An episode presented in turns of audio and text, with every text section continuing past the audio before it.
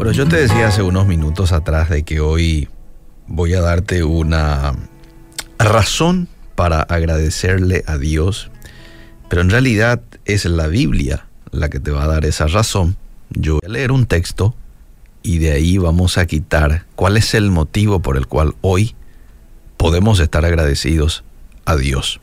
San Juan 15, 16. Palabras de Jesús diciendo lo siguiente, no me elegisteis vosotros a mí, sino que yo os elegí a vosotros, y os he puesto para que vayáis y llevéis fruto, y vuestro fruto permanezca, para que todo lo que pidiereis al Padre en mi nombre, Él os lo dé.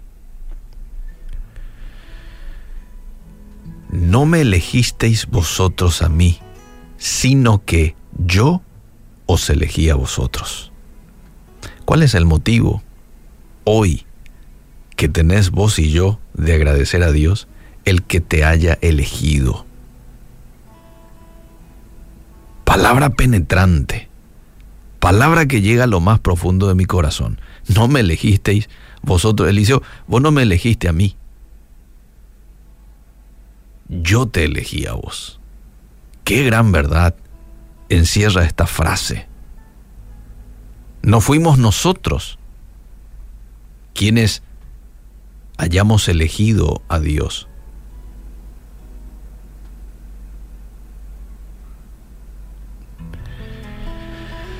No fue porque tú quisiste ir o no fue porque vos lo tenías planeado. Cuando Dios te dice yo os elegí, te está diciendo, ¿por qué dudas? ¿Por qué tenés temor? ¿Por qué te sentís incapaz? O más aún, ¿por qué te sentís indigno? Y toda pregunta que te quiera hacer dudar del llamado que Dios te ha hecho. Yo te elegí, yo te elegí. Esta es una afirmación poderosa que nos tendría que hacer descansar y confiar en que Él me eligió. Si hoy estás pasando por momentos en los cuales la crítica llegó a tu vida, a tal punto que estás dudando de tu llamado, estás dudando de, ¿será que esto es el propósito de Dios para mí? ¿Mm? Y más aún, pensaste en tirar la toalla. Bueno, aquí hay un mensaje de Dios para vos. Hey, yo te elegí. yo te elegí. Posiblemente habían docenas de personas que podían hacer lo que hoy tú estás haciendo.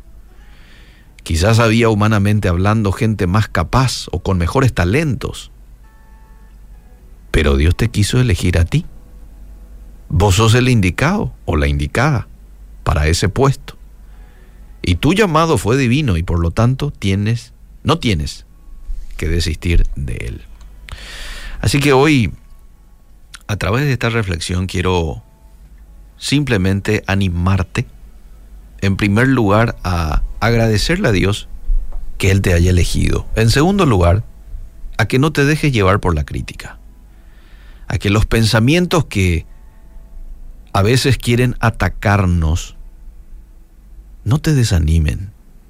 Vos sos un instrumento útil en las manos de Dios y por esa razón el enemigo tratará, trata por todos los medios hacerte decaer para que renuncies a tu llamado. Pero Dios que es tan lindo en misericordia y en amor para contigo, te dice en esta hora, yo te elegí. Me quedo con esta frase hoy y lo quiero masticar durante todo el día. Yo te elegí. Es momento que la crítica en lugar de desanimarte te fortalezca.